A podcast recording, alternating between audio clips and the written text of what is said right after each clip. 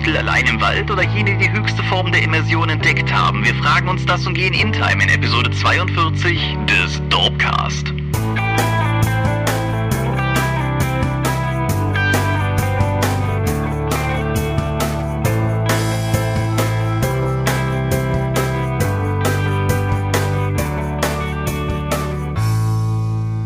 Hi und herzlich willkommen zur 42. Episode des Dorpcast. 42, die Antwort auf die Frage nach dem Leben, dem Universum und dem ganzen Rest, eine Messlatte, an der wir doch mal schauen wollen, ob wir der gerecht werden. Wenn ich wir sage, dann meine ich zum einen dich. Michael Mingers, guten Abend. Und zum anderen mich, Thomas Michalski. Hoi. Und unser Thema heute soll lauten Live-Action Role-Playing Game oder auch kurz genannt LARP. Genau. Wer die letzten 42 Episoden oder irgendeine beliebige daraus verfolgt hat, wird vermutlich wissen, dass unsere beiden Standpunkte zu diesem Thema sehr unterschiedlich sind. Aber wir können ja mal herausfinden, ob sich da nicht dennoch eine interessante Folge mit interessanten Gesprächen draus stricken lässt. Ich bin auf jeden Fall sehr gespannt, wie du versuchst, das rumzureißen. Ja, wir werden es herausfinden. Aber bevor wir das tun, wollen wir über Medien reden? Gerne. Ja, ich mach mal den Anfang. Ich habe einen Film gesehen, namentlich Haywire. Sagt der dir irgendwas? Nee. Das ist nämlich auch meine Erfahrung gewesen, dass der irgendwie an den Leuten relativ vorbeigezogen ist. Und das, obwohl er von Steven Soderbergh ist, der ja nun irgendwann auch mal mit Ocean's Eleven und so gerade relativ im Spotlight stand. Haywire ist von 2011 und wenn man sich so die Castlist anschaut, fragt man sich auch, warum den Film eigentlich kein Mensch bemerkt hat, weil da lese ich Michael Douglas und Antonio Banderas und Ewan McGregor und ja gut, Channing Tatum ist jetzt nicht unbedingt in vielen Filmen gewesen, die ich toll fand, aber ist halt auch relativ bekannt und Michael Fassbender ist drin und ja, wie gesagt, bemerkt hat den offensichtlich die Mehrheit, zumindest hierzulande nicht. Der Film handelt von einer Frau namens Mallory Kane, die wird von Gina Carano gespielt, die, soweit ich weiß, irgendwie ehemalige Mixed Martial Arts Kämpferin ist, was dem Film auf jeden Fall zugutekommt. Und Gina ist so eine dieser, dieser Agentinnen, die undercover arbeiten und dabei auch noch ziemlich gut Leute um die Ecke bringen können und so. Und wie sich das so gehört, wird sie im Laufe des ersten Aktes von ihrem bisherigen Auftraggeber überrumpelt, übers Ohr gehauen und soll ermordet werden und beginnt dann ihrerseits das Ganze gewaltsam gerade zu rücken. Der Film ist tief in seinem Herzen ein ganz klassischer Revenge-Action-Film. Was ihn für mich herausgehoben hat, sind zwei Sachen. Zum einen halt, wie gesagt, die Besetzung, weil das sind eigentlich alles hochkarätige Darsteller in dem Film. Und auch die Carano ist auf jeden Fall auf der schauspielen könnenden Seite von filmdrehenden Ex-Kampfsportlern. Das ist soweit also alles ganz cool. Was ihn aber noch inszenatorisch sehr abhebt, sind zwei Elemente. Zum einen ist gerade auch durch die Musik, die sehr sehr klassisch wirkt und sehr so an Actionfilme aus den 70er, 80er Jahren mich erinnert hat, so rein von den Assoziationen her, wird, wird der Film halt in ein, ein sehr eigenartiges oder sehr, sehr spezielles Licht gerückt. Also ich habe mich beim Gucken beispielsweise an sowas wie Frantic mit Harrison Ford zurückerinnert gefühlt und weniger an moderne Actionfilme. Wenn es dann aber tatsächlich zu, ja, ich sag mal, Kampf Mann gegen Mann oder Mann gegen Frau kommt, macht der Film etwas sehr Interessantes. Er entfernt sich nämlich von der heute so modernen Wackelkamera hin zu sehr weiten, sehr ruhigen Einstellungen und untermalt diese Kämpfe mit keinerlei Musik. Okay. Das, das erzeugt einen unglaublich interessanten Eindruck, einen, einen ja fast, wie ich finde, voyeuristischen Eindruck, weil da der Film halt auch nicht mit schnellen Schnitten arbeitet und keine Speedramps oder was anderes macht, siehst du halt einfach fast, es fühlt sich so an, als wäre es filmsprachlich unkommentiert, siehst du, wie Leute miteinander kämpfen. Das ist ein sehr eigenartiger Eindruck, wenn du heutige Filme gewohnt bist. Okay. Und das hat, hat den Film für mich auf jeden Fall sehr, sehr herausgehoben. Ansonsten, die Story ist okay, aber wer irgendeinen Film in diesem Subgenre schon mal gesehen hat, wird eine grobe Vorstellung haben, worauf es hinausläuft. Bill Paxton ist auch noch drin, fällt mir gerade ein. Auf jeden Fall, wie gesagt, er hat eine Menge cooler Darsteller. Er guckt sich gut runter, er ist nicht sonderlich lang. Er ist sehr gekonnt, sehr bewusst, sehr stilvoll inszeniert. Und ja, wer Spaß an Actionfilmen hat und Lust hat, mal nochmal irgendwas zu gucken, was nicht aus irgendeinem riesigen Multimillionen-Dollar-Franchise gesprungen ist, Haywire, von mir eine klare Empfehlung. Okay. Ich habe auch was Dickeres gesehen, nämlich Pain and Gain. Oh ja. Ja, äh, das ist so eine Art Gangster-Action-Komödie oder sowas. Ich weiß es nicht, weil der Film nämlich leider auch nicht genau weiß, was er sein möchte. Er beruht auf einer wahren Begebenheit, dass Ende der 90er ein paar Bodybuilder in Amerika reiche Leute äh, entführen und ihnen das Vermögen erpressen. Das klingt jetzt erstmal sehr grotesk, ist allerdings auch sehr hochgerätig besetzt mit Mark Wahlberg und The Rock in den Hauptrollen. Ähm, das ist auf jeden das, Fall okay, ja. Ja, ja, das ist okay. Vor allen Dingen The Rock hat ja dann nochmal, äh, ich meine, der ist ja an sich schon mal eine relativ imposante physische Erscheinung, aber für den Film hat er nochmal ordentlich draufgelegt. Also es sieht völlig unnatürlich aus eigentlich. Wann, wann hast du den das letzte Mal gesehen? The Rock? Ja. Meinst du? Ähm, weil der nämlich schon seit einer Weile diese Tour fährt, also auch in den späteren Fast and Furious Filmen, in denen er drin ist und jetzt auch nach den Trailern in dem aktuellen Hercules oder sowas. Dieser Mann ist langsam an dem Punkt, wo man nicht mehr glaubt, dass der echt ist. Also ja. Ähm, ja gut, ich habe ja nur den ersten Fast and Furious gesehen. Die, äh, das ist ja deine Fetischreihe, da muss ich nicht auch noch nachziehen. Weil Guilty Pleasure, nicht Fetisch, ja, das ist ein großer Unterschied. Das Problem an Pain and Gain ist, die Hauptfiguren sind Idioten. Also The Rock, äh, der Charakter von The Rock ist sogar grotesk dumm und dadurch wirkt er schon mal wieder ein bisschen sympathisch. Die beiden anderen sind aber einfach so dämlich, dass man sie nicht mögen kann. Also zumindest sehe ich das so, weil die einfach so so doof sind, dass ich mir die ganze Zeit frage, Leute, ernsthaft, wie soll ich mich, wie soll ich mich mit diesem Charakter verbunden fühlen, wenn er die ganze Zeit so dumm ist? Und zwar nicht so dumm und dümmer dumm, sondern einfach, dass sie Worte falsch benutzen, einfach sich total leicht manipulieren lassen, einfach Scheiße bauen. Mhm. Insgesamt würde ich den Film eher so als meh bezeichnen. Also äh, er funktioniert halt nicht als, äh, als Gangsterfilm, er funktioniert nicht als Komödie, er funktioniert nicht als Actionfilm. Er hat die seltsame Eigenschaft, immer mal wieder Charaktere, die vorkommen, in inneren Monologen sprechen zu lassen. Und zwar irgendwie ohne Konzept. Das passiert immer mal wieder. Das ist seltsam. Also insgesamt sehr seltsam. Nein, nicht sehr seltsam, nur seltsam. Ja, er ist ein, ein Michael Bay-Film. Hatte er zumindestens, ich meine, Michael Bay mag ja schreckliche Filme machen, aber inszenieren kann er ja eigentlich ganz gut. Also kann Ja, Action normalerweise, aber das ist halt kein Actionfilm. Da, da explodiert halt nichts und da gibt's keine wilden Schießereien und so etwas. Okay.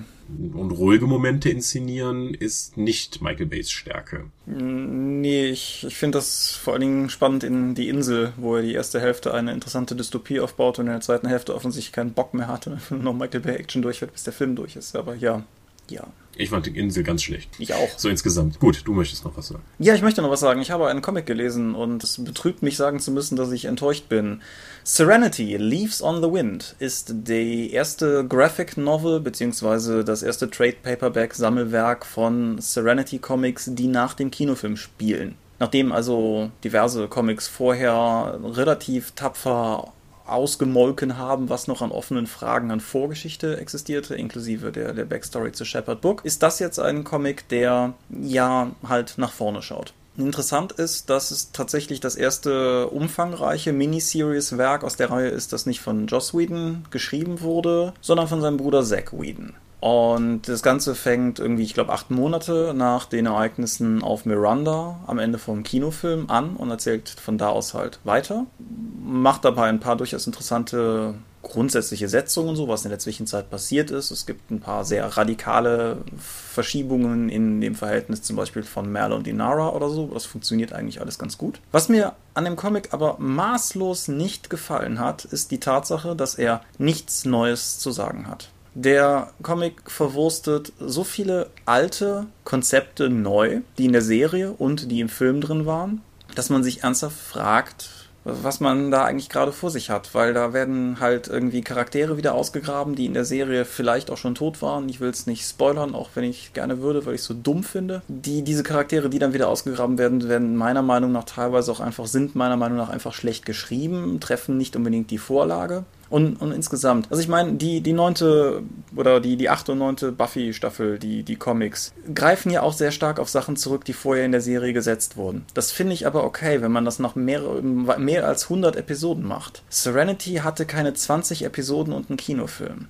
Und wenn man dann schon an dem Punkt ist, wo man im Prinzip nur noch selbstreferenziell Dinge aus dem Hut zaubert, die schon mal da waren, um daraus eine neue Geschichte zu weben, dann fühlt sich das für mich nicht an wie die endlich erwartete Fortsetzung, sondern dann fühlt sich das für mich an wie Fanfiction und zwar schlechte. Und ich habe zuerst beim, beim Lesen, also der, der hat, er hat Momente. Also der, der Titel Leaves on the Wind spielt ja durchaus auch auf eine interessante Stelle im Kinofilm an und es gibt ein paar Referenzen darauf, gerade auch jetzt sozusagen die neue Rolle, die River nach den Ereignissen im Kinofilm in der Gruppe einnimmt, so das ist alles ganz nett. Aber alles in allem hat die Geschichte mich nicht mal ansatzweise bewegen können in irgendeiner Form. Und Firefly fand ich damals unter anderem auch sehr gut, weil es sehr viele frische, neue Ideen drin hatte und, und sehr viele Sachen rekombiniert hat, die in dieser Form nicht gerade angesagt waren, miteinander kombiniert zu werden. Leaves on the Wind hat von diesem Geist nichts mehr. Okay. Dann ist das so. Ja. Ja, ich habe nicht nur äh, es geschafft, in den letzten zwei Wochen einen Film zu sehen, immerhin, sondern auch ein Videospiel endlich zu Ende gespielt. Uh. Assassin's Creed Liberation. Das ist dieser ehemalige PSP-Titel, Mhm. der jetzt in High Definition auf der Xbox und PS3 oder so gelandet ist. Ich hatte ihn, glaube ich, schon mal in unserer äh, Feminismus-Episode oder so genannt. Das Spiel hat eine wirklich, wirklich katastrophale erste Stunde. Die ist unfassbar grässlich. Ich ha- hab danach kurz aufgehört und hatte, wirklich, hatte fast den Vorsatz, das Spiel nie wieder anzurühren, weil ich dachte, das ist sogar für mich verschwendete Zeit. Es Ja. gibt keine kohärente Struktur oder Erzählung. Man kommt immer wieder nur irgendwelche Schnipsel vorgesetzt und denkt sich, was zur Hölle ist gerade passiert. Also du gehst irgendwie rum, dann kommt jemand an, dann gibt's einen kurzen Dialog, dann stehst du in anderen Klamotten, dann an einem anderen Ort, dann musst du wieder ein bisschen gehen, dann gibt's wieder einen Dialog, dann stehst du wieder irgendwo anders, dann ist zwei Jahre vergangen oder so. Ist, es ist fürchterlich, aber zum Glück fängt sich das während des Spiels und danach wird es dann ein ganz vernünftiges Assassin's Creed. Es gibt auch einige neue, also hm, ich muss es erstmal einordnen. Es spielt Ende des 18. Jahrhunderts in den Südstaaten von Amerika. Und die weitere Besonderheit ist, man spielt zum ersten Mal in der Reihe einen weiblichen Assassinen. Ja. Ja. Das, dass sie gerade, sobald eine Frau da ist, die Gelegenheit genutzt haben, dass sie sich umziehen kann als neues Spielelement. Ich weiß nicht, aber es ist zumindest ein sinnvolles Element. Das macht auch wirklich Spaß. Es gibt drei unterschiedliche Kostüme, die du, die du haben kannst und die brauchst du auch, um unterschiedliche Questreihen äh, bestreiten zu können, weil du darüber auch unterschiedliche Fähigkeiten bekommst. Du kannst als Assassinen rumlaufen, dann hast du immer einen von vier Gesuchpunkten. Den kriegst du nie weg. Du bist also immer irgendwie auffällig. Kannst dafür alle Waffen einsetzen und auch dich am freisten bewegen und hast die meisten Lebenspunkte. Du kannst als Sklavin rumlaufen. Sobald du da, du erreichst damit weniger Aufmerksamkeit, außer du machst was Besonderes wie eine Wand hochklettern oder jemanden anrempeln. Dadurch kriegst du mehr Aufmerksamkeit als alle anderen. Sie ist weniger zäh, kann weniger Waffen benutzen, hat aber dafür andere Optionen, in der Menge unterzutauchen, wenn da irgendwie andere Sklaven gerade die äh, Straße kehren oder so etwas, stellst du dich einfach dazu und wirst dann nicht entdeckt. Und dann gibt's noch die Edeldame, die kann fast nicht kämpfen, kann aber dafür andere Leute betören. Und du bewegst dich damit halt in den höheren sozialen Sch- Schichten. Das ist ein tolles Feature. Du kannst auch in der Stadt, in den Städten, wo du unterwegs bist, immer mal wieder dann so Umkleidestationen freischalten und kaufen. Das habe ich fast nie gemacht. Aber das kannst du dann auch benutzen, wenn du mit einer Verkleidung zu viel Aufmerksamkeit erregt hast und Bedrohung aufgebaut hast, kannst du dich dann umziehen und dann bleibt die Bedrohung aber auf dem anderen Kostüm. Und du kannst aber mit dem anderen dann irgendwie weglaufen und dann andere Dinge tun. Okay. Habe ich eher selten gemacht. Aber hier kann man wenigstens, anders als bei Assassin's Creed 3, wo ich es einfach nicht geschafft habe, genug Bedrohung aufzubauen, egal was ich gemacht habe, um überhaupt mal Leute auf mich aufmerksam zu machen. Hier passiert das hier doch wieder. Das ist schon ein ganzes Stück durchdachter. Es gibt mit der Peitsche eine schöne neue Waffe, die dann kann man neue Manöver, man nicht nur Manöver im Kampf ausführen, sondern auch bei der Bewegung hat man dann einige neue Optionen. Das führt aber leider auch zu einigen Bugs bei den Bewegungsabläufen. Also gerade wenn man dann durch eine zusammenstürzende Höhle fliehen soll und sich dann mit der Peitsche dann über einen Abgrund schwingen möchte und das klappt einfach nicht, weil die Bewegung nicht so aufeinander abgepasst ist. Oder die runterfallenden Felsbrocken sich physikalisch auf sehr fragwürdige Weise durch die Gänge titschen lassen, du dann immer wieder runtergeschubst wirst. Das ist doof. Da hätte, ich weiß nicht, ob es an der Konvertierung liegt, aber diese Bugs stören ein bisschen. Und jetzt noch ein Punkt. Das ist jetzt wieder sehr vom, vom eigentlichen Spiel weg. Wie gesagt, es ist Ende des 18. Jahrhunderts in den Südstaaten. Man spielt als Frau mit schwarzer Mutter und weißem Vater, die als außereheliches Ziehkind bei reichen Leuten aufwächst und eine Firma leitet. Eine Import-Export-Firma. Man kann auch nebenbei sowas machen kann. Und keiner, keiner im gesamten Spiel sagt etwas Rassistisches oder Sexistisches. Das ist Geschichtsschönung. Du kannst natürlich sagen, ja, das ist so tolerant. Nein, das war damals nicht so, dass das einfach so dargestellt wird. Ich meine, du hast extra so einen Charakter mit dieser Abstammung und dann wird einfach nicht darauf eingegangen von deiner Umwelt in dieser Situation. Das ist verschenktes Potenzial für mehr Konflikte. Ja, also ich meine, auf der einen Seite ganz klar sehe ich jetzt nicht zwingend die Notwendigkeit, dass, dass, dass man sowas in das Spiel mit aufnimmt. Aber wenn man einen Charakter schafft, der ein, eine solche Prämisse von, von Haus aus weg hat, ich frage mich halt einfach, warum haben sie diesen Charakter so angelegt, wenn sie es nicht nutzen? Ich weiß es auch nicht, weil da, na, was hat das für ein Potenzial? Ich meine, das ist an sich schon ein sehr viel interessanter Charak- Charakter, auch durch die Konflikte, die sie sich stellen muss äh, gegenüber den, den Antagonisten wie auch den Protagonisten des Spiels und äh, die moralischen Verwerfungen, die dadurch entstehen. Das ist sehr viel interessanter als der Held aus Assassin's Creed 3, obwohl das Spiel viel kürzer ist. Nichtsdestotrotz werden diese Aspekte eben ihr mit ihrem weiblichen Charakter zu haben und einen gemischtrassigen, halbschwarzen Charakter zu haben in dieser Gegend zu dieser Zeit, der auch noch eine Firma leitet. Ja. Schwierig. Aber immerhin auch, es gibt sehr starke so Protagonistinnen wie auch Antagonistinnen, die dort drin vorkommen. Also es ist jetzt nicht so, als ob sie da komplett raussticht. Mhm. Aber insgesamt, Assassin's Creed Liberation ist ein wirklich nicht schlechter Titel. Das habe ich mir zuerst, sah zuerst anders aus. Also gerade wie gesagt, wenn ich mir irgendwie, wenn Teil meines Spiels scheiße sein soll, sollte das nicht die erste Stunde sein. Ja, klar. Das ist nämlich echt daneben. Aber dann irgendwie als Edeldame durch die Stadt zu laufen und dann hinten dann irgendjemand zu sehen, der umbringen muss und du nimmst dann deinen modifizierten Regenschirm und schießt einfach einen Giftpfeil auf den ab, das macht Spaß. Während dich äh, irgendjemanden, ein Wachmann, den du betört hast, dann auch noch beschützt, wenn jemand angreifen sollte. Spaß. Ja, kann man, sollte man spielen, wenn man auch Assassin's Creed mag. Ja, okay.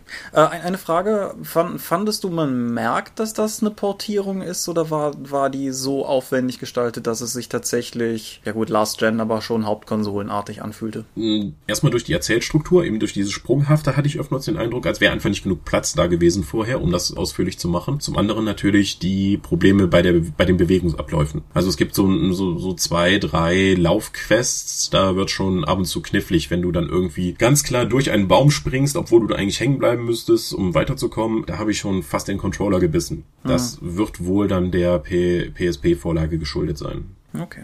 Man kriegt zum Ende noch eine Knarre, die man dann kaufen kann, die hat vier Schuss gleichzeitig. Also so, so ein Entenfuß, wo du dann einfach mal weitermachst. Dadurch werden hier und da dann schon die finaleren Kämpfe etwas einseitig, weil äh, wenn der halt vier Lebenspunkte hast und du schießt viermal hintereinander auf den und der gibt einfach um, bevor er an dich rankommt. Ja, es ja. ist schön, so eine abgegradete Waffe zu haben, aber wenn man dadurch die ganze Dramaturgie aus dem Spiel nimmt, ich weiß nicht. Ja, sehe ich ein. Ja.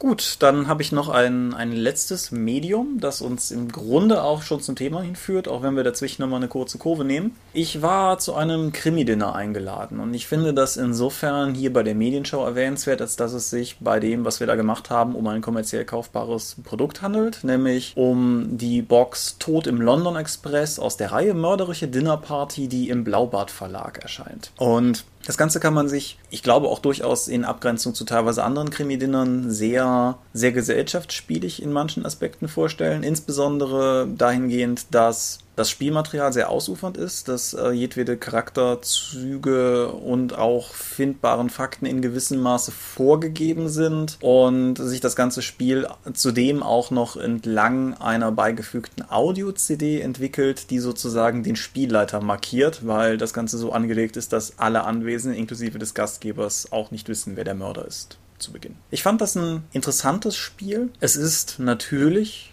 ein, ein wenig lenkend in der Art und Weise, wie die Dramaturgie des Abends funktioniert. Also es ist halt in drei, in ein dreistufiges Gericht gegliedert, was wir dann halt auch tatsächlich, ich denke, das ist ja auch im Sinne des Erfinders halt gemacht haben. Also du hast halt eine Vorspeise, davor und danach hast du entsprechende Interaktionen, du hast ein Hauptgericht und währenddessen natürlich und danach hast du nochmal Interaktion und vor dem Dessert wird dann der Mörder enttarnt. Und die Charaktere sind halt, wie gesagt, vorgegeben, sind alle sehr, sehr überspitzte Klischeefiguren. Also der, der Name, der mir jetzt spontan noch einfällt, der vielleicht am deutlichsten ist, ist die deutsche, also wir befinden uns hier irgendwie so in den 30er, 40er Jahren, glaube ich. Und wir reden hier von der deutschen Schauspielerin Marlene Drillich. Da ist halt äh, ja. relativ klar, worauf sie, worauf sie hinwollen. Und das macht es halt sehr, sehr zugänglich, halt auch für den, ich sag mal, Casual Gamer, nicht, nicht so Leute wie uns. Und interessant ist halt, dass auch die Mörder zu Beginn des Spiels nicht wissen, dass sie die Mörder sind, sondern im Laufe des Spiels zu bestimmten Punkten, also beispielsweise halt, wenn der nächste Gang gleich serviert wird, dann halt entsprechend Hinweise öffnen können, vorfinden können und diese dann sozusagen auch mit der Runde teilen. Und was das Abenteuerkonzept sozusagen bei allem Railroading in Rollenspieltermini gesprochen, was einfach aufgrund der Audio-CD vonstatten geht, nicht macht, ist die Enttarnung des Mörders direkt vorwegnehmen. Es gibt da sozusagen noch einen Punkt, wo die Runde für sich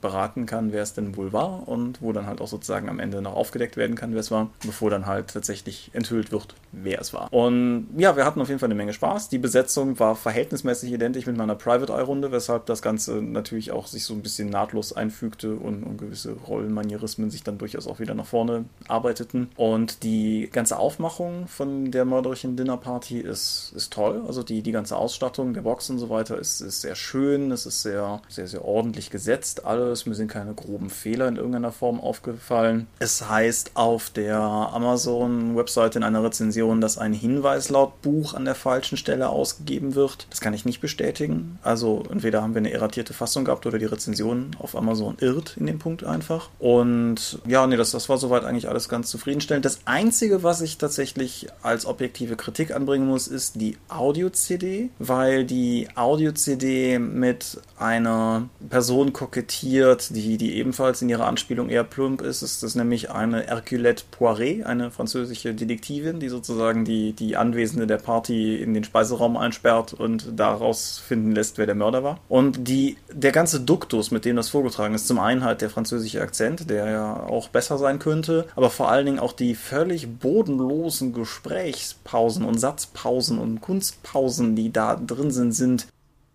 sehr anstrengend. Wir haben es mit Humor genommen. Man kann sich wunderbar über diesen Charakter lustig machen und sich sozusagen damit dann da auch durchaus noch Spielspaß rausholen. Habt ihr dann in Rolle Witze über eure Gastgeberin gemacht?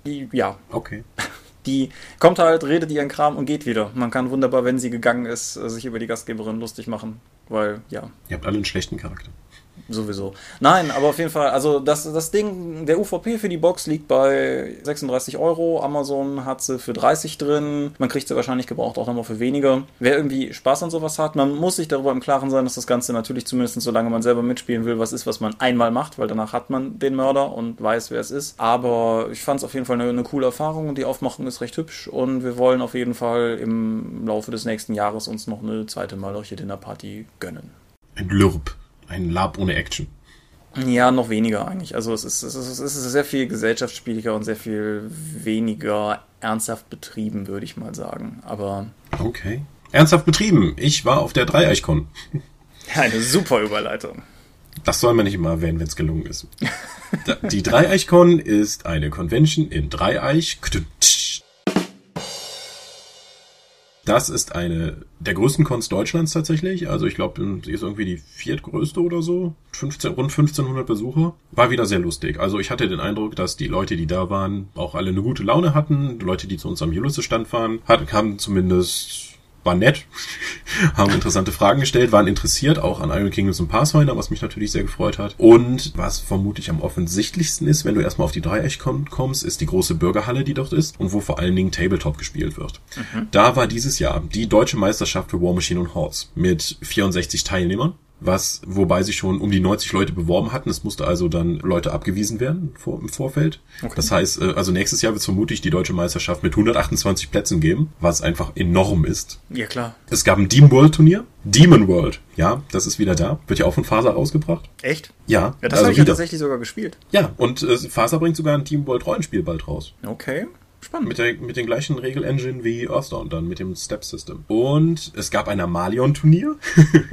wow. Wie auch die letzten Jahre auf dem Redcon oder zumindest Dreieich. Mit immer noch sechs bis acht Teilnehmern oder so. Das gibt also eine sehr aktive Fanbasis. Es gab das Tactics-Turnier oder zumindest ein großes Szenario. Es wurde ähm, eingängig Battletech gespielt und, noch, äh, und äh, sowohl in der klassischen Variante mit Textfeldern wie auch Alpha Strike. Also das nimmt schon einen großen, großen Raum ein da. Die Rollenspielrunden sind dann in viele kleine Räumlichkeiten unterteilt und die Dreieichkon platzten langsam wirklich aus allen Nähten. Also man hat da Bilder gesehen von einzelnen Spielrunden, die in Umkleidekabinen von diesem Theater angeschlossenen Theater dann drin waren, also wo man dann fast in der Dusche drin saß, zum Beispiel, dann äh, auch in einzelnen Räumen. Es gab die das Restaurant, was da eigentlich dran ist, weil das aktuell nicht verpachtet ist, ist das auch komplett für Rollenspielrunden vermietet, äh, genutzt worden. Wow. Mhm.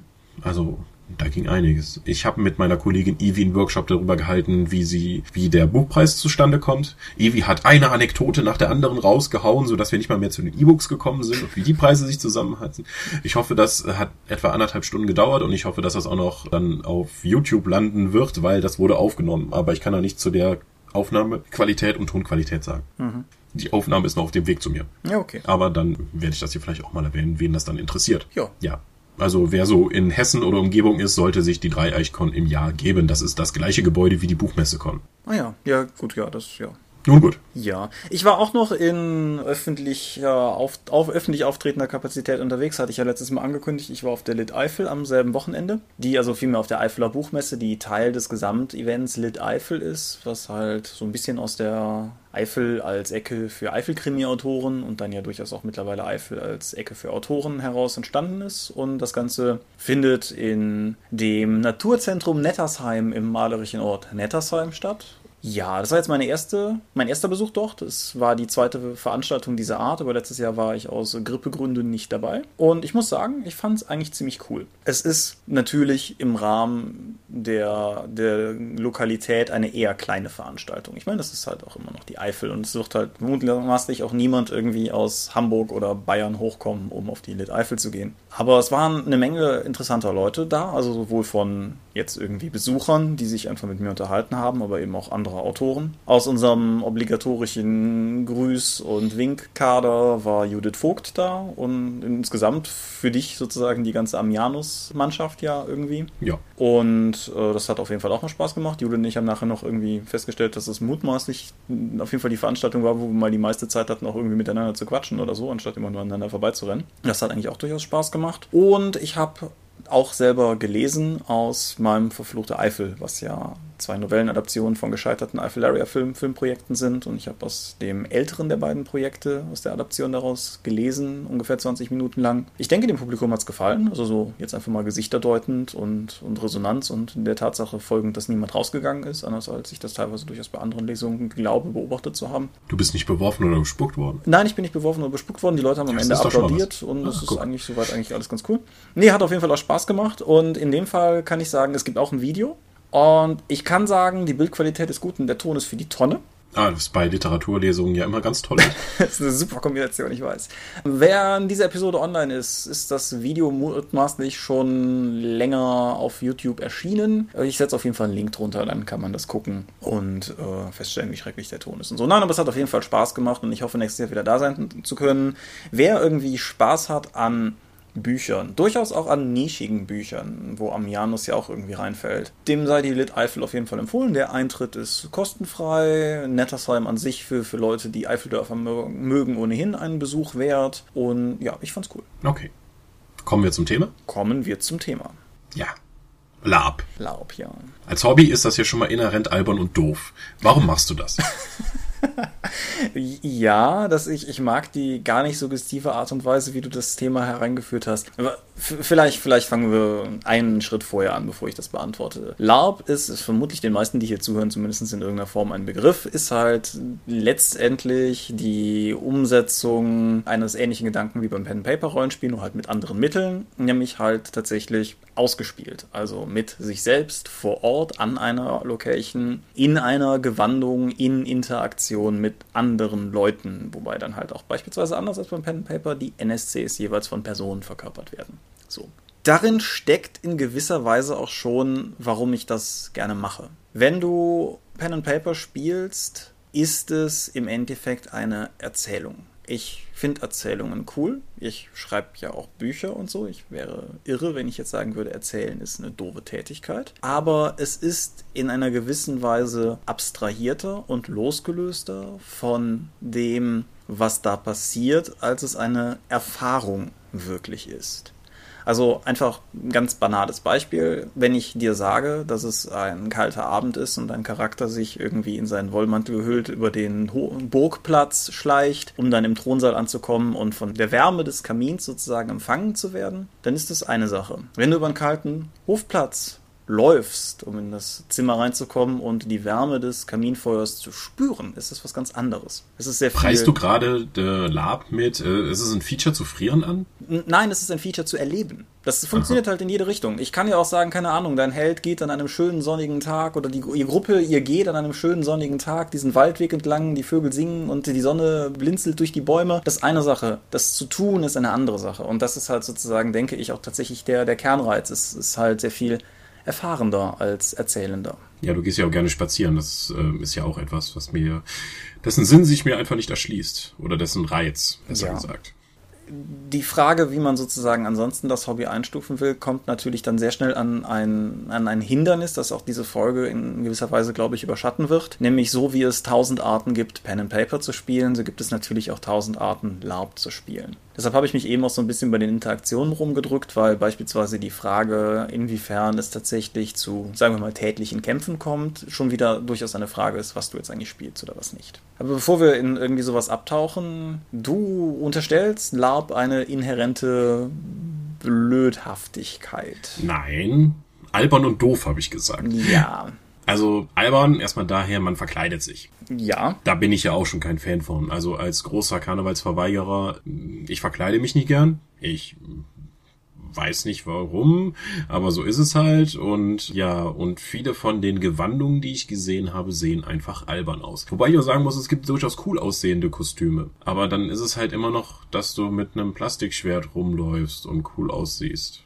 Ja, auf der anderen Seite muss man natürlich sagen, ich meine, ja, was, du, was du ansprichst, ist natürlich, ist natürlich richtig, wird aber zum Teil tatsächlich von dem Erlebnisaspekt so ein bisschen aufgefangen. Um, um vielleicht das, also das mit den Plastikwaffen war eine Sache, bevor ich mit dem Lappen angefangen habe, wo ich auch von ausgegangen bin, oder das sind ja Latexwaffen, aber wie auch immer, wo ich davon ausgegangen bin, dass mich das auch sehr stören würde. Und es gibt auch irgendwo in den Untiefen, ich glaube der Dorp oder meines Blogs, ich bin mir unsicher, verlinke ich aber gerne, einen uralten Artikel zu meiner allerersten Lab-Erfahrung. Das war ein 1920er Jahre Horror-Setting, wo ich sozusagen hingeschleift wurde. War das nicht das, wo du Hippie-Mann gespielt hast? Nein, das ist, war das Lirb, da können wir gleich vielleicht auch noch drauf kommen, aber das würde ich hier ganz explizit ausklammern, weil das, denke ich, ähm, das ist nochmal eine eigene Sache gewesen, aber da können wir gleich drauf kommen. Aber nein, auf jeden Fall, und das ist, ich kam dann halt da an und das war halt irgendwie auch alles ganz nett und ne, 20er Jahre hat halt die Verkleidungsschwelle auch irgendwie niedriger, weil das war halt irgendwie Anzug und Sakko und so, wobei ich heutzutage immer wieder gerne sage, dass ich mich tendenziell in Labklamotten wohler fühle als im Anzug, aber das ist eine persönliche Präferenz. Nee, und irgendwie, dann, dann kam es halt irgendwie auch zu, zu wilden aktionistischen Handlungen und im Laufe dieser Handlungen fand ich mich irgendwann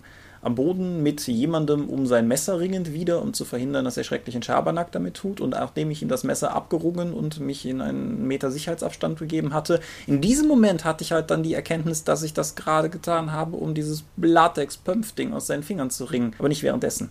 Und das ist eine Erfahrung, die ich insgesamt ganz gut bestätigen kann. Sowas wie halt, ja, die, die, die Immersion, wo wir beim Pen Paper immer so groß drüber reden und das, das äh, Empfinden von, von sich in Situationen befinden und das gruselig finden von gruseligen Situationen und all das, das trifft dich halt beim Lab sehr viel direkter, weil du einfach da bist. Okay, da ich schon Theater für mich überhaupt nicht funktioniert, weil das eben zu immersiv ist und weil ich zu nah dran bin, kann Lab mich da überhaupt nicht abholen. Also das ist mir einfach zu physisch und zu nah und so direkt. Ja, das mit dem Theater, ich weiß, was du meinst, aber vielleicht solltest du das für die Hörer trotzdem nochmal gerade auseinanderbauen. Ach, meine Güte. Sagen wir mal so, ich erinnere mich daran, die, die letzte Aufführung, die ich von Actors Nausea in Aachen gesehen habe, äh, war, glaube ich, die äh, The Crucible. Oh Gott, das ist ja 100 Jahre her, ja. Ja, ich bin ja auch schon länger nicht mehr da. Auf jeden Fall The Crucible und dann fangen plötzlich an, Leute auf der, auf der Bühne sich anzuschreien und irgendwas zu machen und mir war das total unangenehm, weil ich einfach zu nah dran war. Ich wusste natürlich, das ist ein Abstraktionsgrad, das, ist, das sind gerade Leute, die da, die das spielen, aber nichtsdestotrotz fühlte ich mich unwohl. Ja. Und wenn ich jetzt vorstelle, dass ich, dass ich Teil auf der Bühne stehe und alle Leute um mich herum ausspielen würde, glaube ich nicht, dass ich dann mich besser fühlen würde. Also diese Immersionssache ist mir unangenehm. Okay.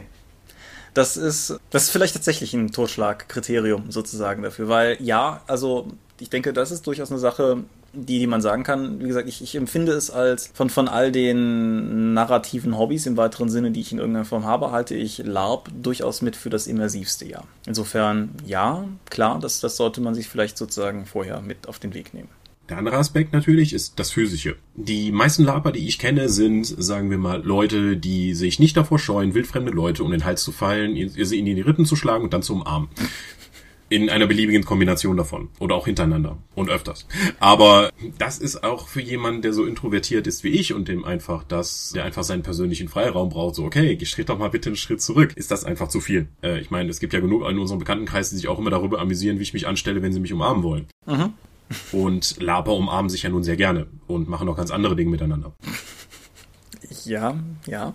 Ich, ich, und also, äh, damit habe ich halt auch ein Problem. Ich muss an dieser Stelle ganz kurz vielleicht nur einwerfen, dass ich das bestätigen kann. Ich weiß aber nicht, aber nicht weiß, ob ich das verallgemeinern kann. Was vor allen Dingen auch alleine schon mal damit zusammenhängt, was man vielleicht auch einfach dazu sagen muss, ist, dass sie, es gibt ja durchaus eine deutschlandweite LARP-Szene, aber zumindest beispielsweise also ein Arbeitskollege von mir bei Manticore ist halt durchaus auch irgendwie immer mal irgendwie larpig aktiv oder so. Aber der kommt halt eben eher so aus dem, dem bayerischen Bereich. Und alles, was er irgendwie von seinen Tätigkeiten bei Facebook postet, sagt mir überhaupt nichts. Weil halt Deutschland kein großes Land ist im Vergleich zu beispielsweise den Vereinigten Staaten. Aber Deutschland ist halt durchaus groß genug, als dass du so die, wir sind halt hier sehr in Mitteldeutschland und du hast halt sozusagen relativ wenig Einblick nach oben oder unten. Wir haben halt eine Freundin, eine gemeinsame, die halt regelmäßig von Hamburg aus auf sogenannte Segelkons fährt, die dann halt tatsächlich auf einem Schiff spielen, auf einem historischen bis historisierten. Und dadurch habe ich vielleicht zumindest mal noch irgendwie Kontakt oder zumindest Hörensagen gehabt von, von norddeutschem Lab, aber ich bin halt ansonsten durchaus sehr hier in der Ecke. Aber ja, da wollte ich nur sozusagen als Eingrenzung, falls jetzt irgendjemand zuhört und sich denkt, ey, das ist doch gar nicht so. Zumindest bei uns ist es tatsächlich so, dass die meisten Lab, mit denen ich irgendwie in Kontakt komme, keine sehr kontaktscheuen Menschen sind, sagen wir mal so. Hm. Ja, und auch nicht der Feierei abgeneigt. Also, und wilde Feierei ist ja auch etwas, womit ich halt auch nicht so wirklich gut klarkomme, eben weil ich so ein introvertierter Mensch bin und für viele Laper, die ich kenne, ist halt wilde Feierei und auch Gelage, also so richtig Sauferei, halt ein Teil des Spiels. Ja, das würde ich nicht so verallgemeinern zu. Also, also zumindest habe ich das oftmals so mitbekommen, dass die, die lauten Töne beim Lab oft, oder Leute, die gerne Lab spielen, eher zugeneigt sind zu den lauten Tönen, mit denen ich mich oftmals schwer tue. Ja, das ist, wie gesagt, also das kommt vielleicht auch so ein bisschen drauf an. Das hängt vielleicht auch ein bisschen damit zusammen, dass natürlich die lauten Töne auch die sind, die eher gehört werden. Aber um, um das Ganze sozusagen einfach mal in, in, in Etappen anzusehen, was du natürlich auf der einen Seite hast, ist dieser ganze Aspekt der Körperlichkeit einfach aufgrund der Tatsache, dass du verkörperst, was da ist. Dass es eine Sache ist, zu der du grundsätzlich in der Lage bist, kann jeder bestätigen, der Xoro gesehen hat. Das sind andere Bedingungen und jeder, der bei einem Filmdreh mal dabei war, weiß, wie wenig immersiv Filmdrehs in ihrer Grundnatur sind. Aber ja, ne, so. Im LARP ist es natürlich was anderes dadurch, dass es auch weniger noch gescriptet ist, dass du nicht unbedingt weißt, was kommt und dass du halt dennoch einfach dich in dieser Situation befindest. Es gibt für diejenigen, die jetzt sozusagen gar keine Erfahrung in dem Bereich haben, es gibt halt durchaus diverse Kontrollinstanzen. Also beispielsweise, was glaube ich relativ universell vertreten ist, ist einfach die Erkenntnis oder die, die Anerkennung, dass ein geäußertes Stopp auf jeden Fall ein außerhalb des Spiels geäußertes Stoppen ist. Das kann verschiedenste Gründe haben. Sagen wir mal, was weiß ich, es ist eine intensive intensive Szene und es wird dem Spieler zu viel oder das ist eine sehr körperliche Szene und es, es wird einfach ein, eine reale Gefahr gesehen, die entschärft werden soll, bevor das Spiel weitergeht. Was weiß ich, jemand ist gestürzt und es sind viele Leute da, dann willst du ja verhindern, dass du echt auf den drauf trampelst und so. Ich habe tatsächlich relativ wenig Stoppbefehle bewusst mal bemerkt, aber wenn welche da waren, ist es eigentlich auch immer sehr, sehr ordentlich und sehr safe gelaufen. Und das kommt aber natürlich sozusagen auch in diesem Bereich der Körperlichkeit. Und dann hast du halt natürlich noch die Frage, inwiefern du ein ganzes System hast, das sich beispielsweise mit Kämpfen auffällt und wie das dann geregelt ist. Also ich hatte ja nun auch schon mal Labwaffen in der Hand und ich muss sagen, die fühlen sich einfach nicht nur das Material unnatürlich an, sondern die sind auch alle viel zu leicht. Mhm. Also ich habe einfach Probleme auch mit denen umzugehen weil die einfach so leicht sind. Und diese Leichtigkeit führt natürlich auch dazu, dass viele Leute mit diesen Waffen kämpfen, wie sie eigentlich nicht damit kämpfen können. Also diese Zweihandfechter, die man immer wieder gerne dann auch in Videos sieht, sieht halt einfach albern aus. Ja, kommt aber natürlich auch ein bisschen auf die Leute an, mit denen du, mit denen du spielst. Wobei man an dieser Stelle jetzt vielleicht auch einschränkend sagen kann, dass ich persönlich durchaus auch aus solchen Gründen sehr gerne vor allen Dingen in meiner eigenen Mischpoke hier spiele. Also Cons, die wir im Verein für den Verein organisieren oder Cons, die wir mit dem Verein organisieren, aber wo wir durchaus auch sehr bewusst Leute zu einladen und nicht einfach nur offen sagen, komm doch wer will, ist ja durchaus eher das, wo, wo ich mich rumtreibe. Wenn du natürlich auf so diese wirklichen Großveranstaltungen gehst, irgendwie das Drachenfest oder, oder so, oder hier Conquest of Mythodea, da hast du natürlich auch zwangsläufig ganz viele von, in Anführungsstrichen, denen, was so ein Aspekt ist, auf den ich dann sozusagen auch gleich noch kommen möchte, um nur gerade das mit den Waffen noch aufzugreifen, was du gesagt hast. Ja, klar, diese Dinger sind zu leicht. Ich kenne Leute, die damit fantastisch umgehen können, also so, dass du auch einfach das Gefühl hast, dass, das, dass sich das richtig anfühlt, so wie die das machen. Aber klar, es, es gibt auch relativ viele Leute, die es, die es nicht so ordentlich machen und es ist natürlich auch immer die Frage, was weiß ich, wenn du im Augenwinkel siehst, dass irgendwas kommt und du reißt instinktiv den Arm hoch, weil dein ganzer interner körperlicher Mechanismus instinktiv den Arm hochreißt, dann machst du das halt auch mit der Latexpömpfe, weil es halt einfach ein Reflex ist oder so. Ne? Das, da kommst du halt nicht dran vorbei. Aber es gibt halt durchaus Leute, die das sehr ordentlich ausspielen. Die Frage ist, was für eine Art von Regelwerk du verwendest. Es gibt eine Reihe von Regelwerken, die auch je nachdem, wo du in Deutschland bist, glaube ich, sehr unterschiedliche Verteilungen und, und Beliebtheitsgrade haben. Ohne mich jetzt hier groß drin verlieren zu wollen, wo die Unterschiede liegen. Du hast halt so ein paar extreme Blüten, so wer sich an das alte Vampire-System erinnert, das irgendwie Konfliktsituationen Situation über Schnick, Schnack, Schnuck geregelt hat. Das ist dann halt natürlich eine sehr immersionsberechende. Gibt es in Deutschland irgendeine Mainz Eye Theater Gruppe, die tatsächlich nach dem offiziellen Vampire Live Rollenspielregelwerk spielt? Keine Ahnung. Ich weiß gar nicht, ob es überhaupt noch welche gibt. Also, die, die haben auf jeden Fall, glaube ich, einen Schlag genommen, als die neue World of Darkness kam. Ich weiß nicht, wie da momentan die Situation ist. Es gibt aber sicherlich bei den Hörern Leute, die das wissen. Also, schreibt das ruhig gerne in die Kommentare rein. Es gibt ein relativ cooles Buch von einer Frau namens Lizzie Stark. Das heißt Living Mondania. Die hat sich in der amerikanischen LARP Szene sehr viel rumgetrieben. Und Die, die Lektüre dieses Buches ist, glaube ich, auch gerade für Leute, die sich mit LARP ein bisschen auskennen, eine ganz spannende Angelegenheit, weil die Art und Weise, wie Amerikaner das zum Beispiel betreiben, ist nochmal ganz anders als das, was wir hier in der Regel, glaube ich, antreffen, weil da halt durchaus beispielsweise auch in verschiedenen Systemen, also die spielen halt schon ihre Szenen aus mit allem, was drum und dran ist, aber packen dann halt trotzdem quasi wieder so eine Art klassisches Pen-Paper-Regelwerk aus, um die Konflikte zu lösen. Okay, das ist ja weird. Gibt's, ähm, ja, wusste ich halt, also kannte ich halt in meinem persönlichen Erfahrungshorizont so auch nicht, aber wie gesagt, das ist ein durchaus lohnenswertes Buch. Mhm, das führt mich, glaube ich, zu einem anderen Aspekt, der Lab für mich auch noch sehr unattraktiv macht, weil die Einstiegshürde, glaube ich, ist relativ hoch, weil es herrscht ein Gewandungsniveau in Deutschland in der Lab-Szene, glaube ich, das relativ hoch ist. Das heißt, um irgendwie auf einem Minimalniveau, was von den anderen als akzeptabel angesehen wird, mitspielen zu können, musst du eigentlich schon relativ coole Klamotten haben. Und das geht halt nicht einfach mit einem Piratenshirt von EMP und einer Jeans, dann irgendwie dann hinzugehen und zu sagen, du bist ein Abenteurer, sondern mm, so wie ich das mitbekommen habe, muss doch schon ein bisschen mehr dabei sein. Wie siehst du das? Ja, jein. Also ja, klar, da hast du recht. Also wer, wer jetzt auch irgendwie beispielsweise mit einer Jeans auf einem normalen Lab irgendwie ankommt, der, ja, das, das ist halt schon hochgradig problematisch. Auf der anderen Seite, um jetzt einfach mal sozusagen den, den konkreten Fall du zu nehmen, falls du jetzt irgendwie doch Bock gehabt hättest, dich mal mit Lab auseinanderzusetzen. Was es halt immer gibt, ist die Variante, vielleicht mal im Freundeskreis rumzuhören, falls man schon Freunde hat, die Larpen mhm. oder, oder Leute kennt, die Larpen, der hast du ja auf jeden Fall genug. Kannst du halt einfach sagen, hör mal, ich will mir das mal angucken, kannst du mir für das Wochenende mal irgendwas leihen und dann wird sich schon irgendeine Tunika und irgendeine Hose finden, die man auf jeden Fall mit auf den Weg nehmen kann. Ja, um auch mal was Positives zu den ganzen Larpern zu sagen. Das sind in der Regel ja sehr, sehr extrovertierte und freundliche Menschen, die auch gerne bereit sind, andere dann mit ins Hobby zu ziehen und die dann auszustatten. Also sowas wie Befindlichkeiten wie, hm, fass mein Schwert nicht an oder so etwas hätte ich dann auch nicht erlebt. Nee, auf keinen Fall. Und wir haben das halt auch häufig genug. Also im, im Gegensatz zu meiner persönlichen Erfahrung im Rollenspielbereich ist unser, der, sagen wir mal, die, das, das Nachwuchsinteresse beim, bei unserem Labverein durchaus immer noch vorhanden. Ich meine jetzt nicht unbedingt junge Leute, aber eben Leute, die komplett neu in das Hobby mal reinschnuppern wollen. Und wir haben bis jetzt noch für alle immer irgendwas gefunden. Ja, man darf ja auch nicht vergessen, dass Lab visuell wesentlich interessanter ist als Pen and Paper, weswegen es ja auch zig, ähm, auch inzwischen sehr positive Lab-Berichterstattungen im Fernsehen gibt, weil man einfach was Vernünftiges zeigen kann, wohingegen fünf Leute, die um den Tisch sitzen und sich was erzählen, visuell eher wenig spannend ist. Genau, das ist, das ist richtig. Und das ist natürlich auch durchaus, denke ich, für dich, also für dich, für einen als Spieler ein, ein interessanter Reiz daran, weil jetzt mal von der ganzen Immersion weggesehen, Schauwerte kriegst du halt durchaus auch geboten. Das mag jetzt natürlich sehr unterschiedlich sein, je nachdem, nachdem, in, in was für einer Größenordnung du dich bewegst und auch je nachdem, was einfach für ein Genre du auslebst. Aber was weiß ich, wenn ich irgendwie von Zombie-Cons, ich bin jetzt selber noch auf keiner Zombie-Veranstaltung gewesen, aber wenn du halt irgendwie hörst, altes Militärgelände und 100 Zombies und dann die Spieler, das ist halt auch einfach ein visueller Eindruck, den du mit nach Hause nimmst, der in, in dieser Form hm, halt durchaus was ist, was du sonst nicht kriegst. Jo. Was uns vielleicht noch ein ganz anderer interessanter Aspekt ist, den ich am LARP durchaus mag. LARP gibt dir auf eine andere Art und Weise auch die Gelegenheit, einfach mal so ein paar Dinge auszuprobieren oder zu erfahren, die du im Alltag in dieser Form halt einfach nicht hast. Um mal ein harmloses Beispiel zu nehmen. Mein Klassiker. Du leitest irgendwie ein Pen-Paper-Abenteuer und die Leute schleichen nachts durch die, durch die Gegend und es kommt zu der von dir letzte Episode noch so gescholtenen Wahrnehmungsprobe irgendeiner Art. Und niemand in der Gruppe schafft diese Probe und übersieht deshalb gemeinschaftlich mit allen anderen, wie, was weiß ich, fünf Orks sich in das Lager schleichen und die zu beschützende Personen führen, was auch immer. Und ich habe es halt im Pen-Paper-Bereich tendenziell schon häufiger erlebt, dass Leute dann willens waren zu argumentieren, so her von wegen, das müssen wir doch mitbekommen haben und so. Nee. genau.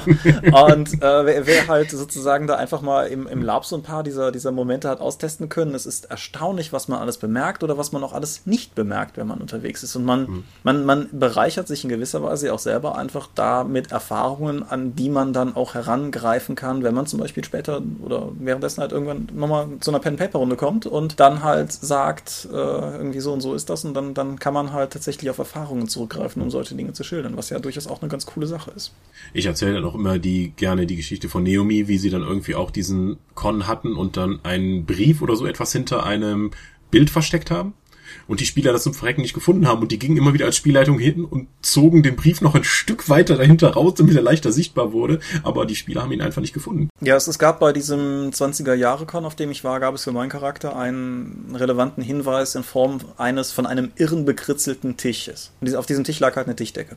Und obwohl die Orga sich viel Mühe gegeben hat, Dinge mit diesem Tisch zu machen, an diesem Tisch zu rütteln, diesem Tisch irgendwie dieses und jenes damit zu tun, dass dieser Tisch beschriftet war, habe ich nach dem Con erfahren. Herzlichen Glückwunsch. Ja, aber das ist durchaus, was du natürlich auch insgesamt hast, ist eine Form von Interaktivität, die im Pen and Paper so nicht zustande kommt, weil die Anzahl der Beteiligten geringer ist und deshalb auch einfach Faktor Zufall und Faktor Murphy sehr viel geringer sind. Wenn du halt keine Ahnung, du hast halt irgendwie die, die, ein, ein Setting, das wir in dieser Form ungefähr gemacht haben. Ein, ein Dorf steht unter Quarantäne und die Charaktere rollen da rein, um die Situation zu bereinigen, weil niemand so genau weiß, was da eigentlich los ist. Wenn du das in Pen and Paper machst, sind halt alle Leute in diesem Dorf letztendlich die Charaktere des Spielleiters. Klar. Wenn du das im Lab machst, ist halt jeder dieser Dorfbewohner eine eigene, echte, individuelle Person, die halt auch handelt und reagiert und dadurch eine Art von Varianz in den Ablauf der Ereignisse bringt, die du halt sozusagen in einer rein erzählten, wenig Personen betreffenden Form niemals haben wirst. Ja. Ja, und das ist, also das, das kann, das kann halt auch durchaus, sagen wir mal, erzählerisch reizvoll sein, weil ich durchaus auch, sagen wir mal, als Spielleitung den Aspekt mag, NSCs mit starken Rollen auszustatten, mit, mit identifizierbaren Motiven, aber dann halt auch einfach zu schauen, wohin das Ganze letztendlich rollen wird, weil du halt diese viel höhere Form von interaktiven Zufall drin hast, was ich durchaus ganz cool finde. Aber es ist dadurch ja natürlich auch viel weniger zielgerichtet, weil so viele Leute da, dann passiert ja oftmals was sehr, wo sehr wunderliche Dinge. Natürlich, klar. Mhm.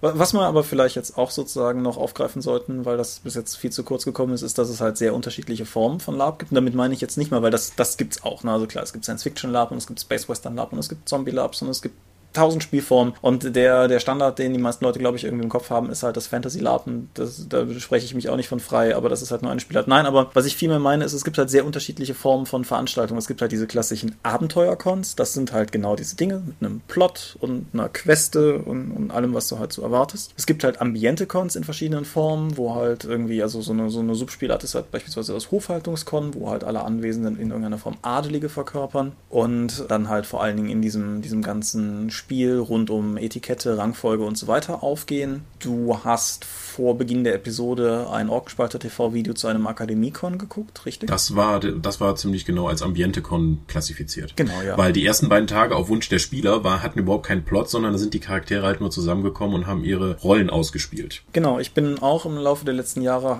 wir haben mehrfach entsprechend Akademiekons veranstaltet und de facto waren das halt sozusagen vor allen Dingen fiktive Uni-Veranstaltungen, wo halt sozusagen sozusagen Leute, die die Akademie-Schüler spielten, so ein bisschen halt so Harry Potter-artig, aber jetzt nicht im Harry Potter-Kontext, weil es gibt halt auch durchaus eine relativ aktive und ambitionierte Harry Potter-LARP-Szene, aber die meine ich jetzt halt nicht, aber ne, dass man halt zusammenkommt, du hast halt Lehrer, du hast gute Lehrer und du hast böse Lehrer und du hast halt Schüler, die die Dinge tun und vielleicht nebenher noch so ein bisschen Schabernack treiben wollen und gehst halt einfach für ein Wochenende in so einer Rolle auf. Und ich war jetzt vor einigen Wochen auf einem LARP, das in eine ähnliche Richtung ging, aber eher so aus der Hofhaltungsrichtung raus. Und ich muss sagen, ich habe das unglaublich genossen, entgegen meiner Erwartung, weil ich halt auch gedacht habe, dass mir das vielleicht, also ich habe schon mal gedacht, dass es nett wird, aber ich habe nicht gedacht, dass es so stark würde.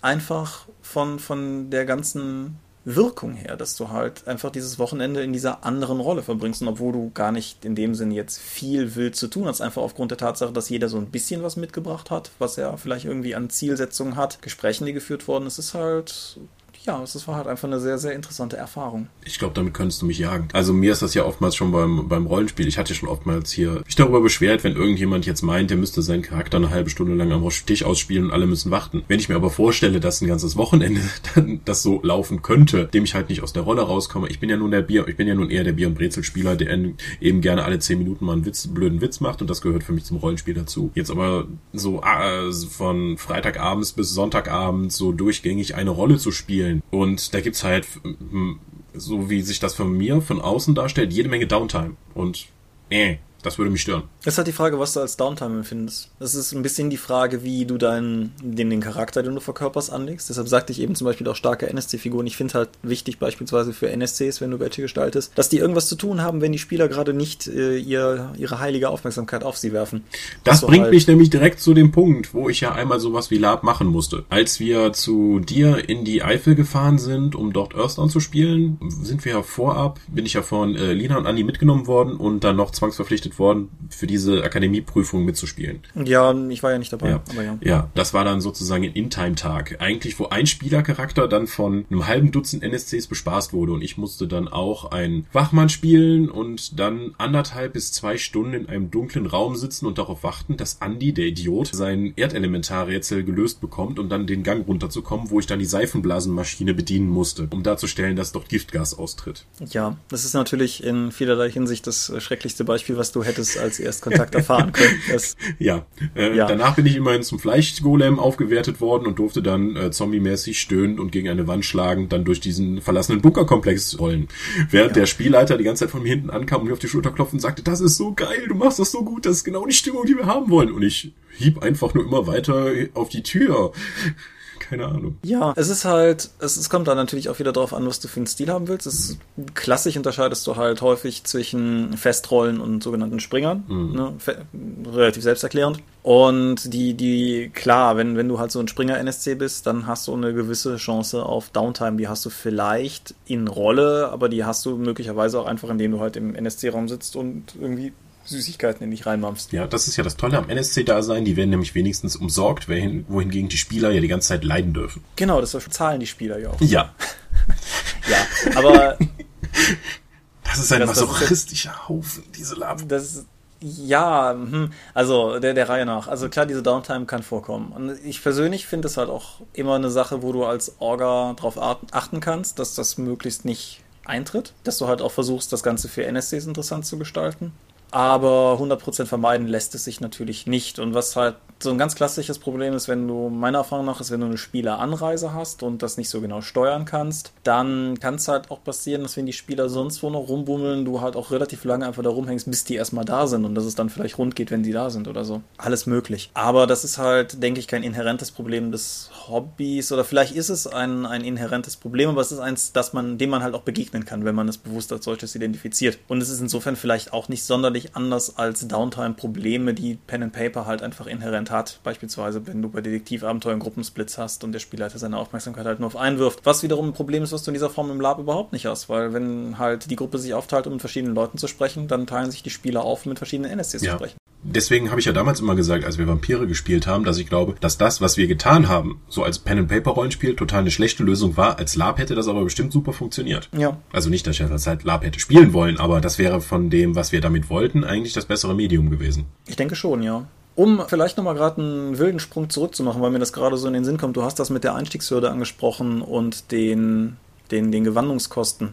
Mhm. Denkst du, es ist sehr anders oder sehr unterschiedlich, beispielsweise gegenüber jemandem, der beschließt, Tabletop spielen zu wollen? Die meisten Tabletop-Spiele haben zwischen 80 und 120 Euro so als Einstiegspunkt. Ich weiß nicht, wie, wie teuer die Lab-Sachen sind, weil bis auf die eine Lab-Hose, die ich mir vor zwei Jahren auf der Spielmesse jetzt gekauft habe, weil eben meine Jeans geplatzt ist, als ich versucht habe, den LKW zu entladen, habe ich keine Lab-Sachen gekauft. Ich meine, es geht natürlich in allen Preisklassen, aber mit 80 bis 100 Euro kommst du schon auf jeden Fall irgendwo hin. Also selbst wenn du niemanden kennst, der dir was leid, hast du dann zumindest was an, wo keiner keiner komisch guckt. Okay. Oder natürlich, du bist sowieso in der Gothic-Szene aktiv und, bespielt, und beschließt dann Vampire live zu, zu spielen. Dann hast du nämlich alles schon im Schrank. Ja, genau. Oder, oder was weiß ich, ne? wenn, wenn du jetzt halt irgendwie so eher in diese Richtung von viktorianischem Kram gehst, was es ja auch gibt, kommst du mutmaßlich über die erste Veranstaltung auch möglicherweise mit dem Anzug, den du im Schrank hängen hast oder so, schon mal relativ weit oder so. Ja ja, überhaupt Zeitepochen. Wie gesagt, also es gibt halt verschiedenste Spielarten. Wo ich in diesem Jahr auch war, war ein 1950er Jahre Mafia-Con. Das war halt, das war halt in gewisser Weise tatsächlich nochmal so ein Fall, wie du den schilderst, weil ich eine, das war für mich insofern eine relativ teure Veranstaltung, als dass ich sehr wenig da hatte, was mir sozusagen für meinen Charakter irgendwie wichtig oder sinnvoll erschien und ich insofern mich nochmal neu eindecken musste, weil mein Fundus an 50er Jahre Klamotten halt einfach sehr gering war. War aber durchaus auch eine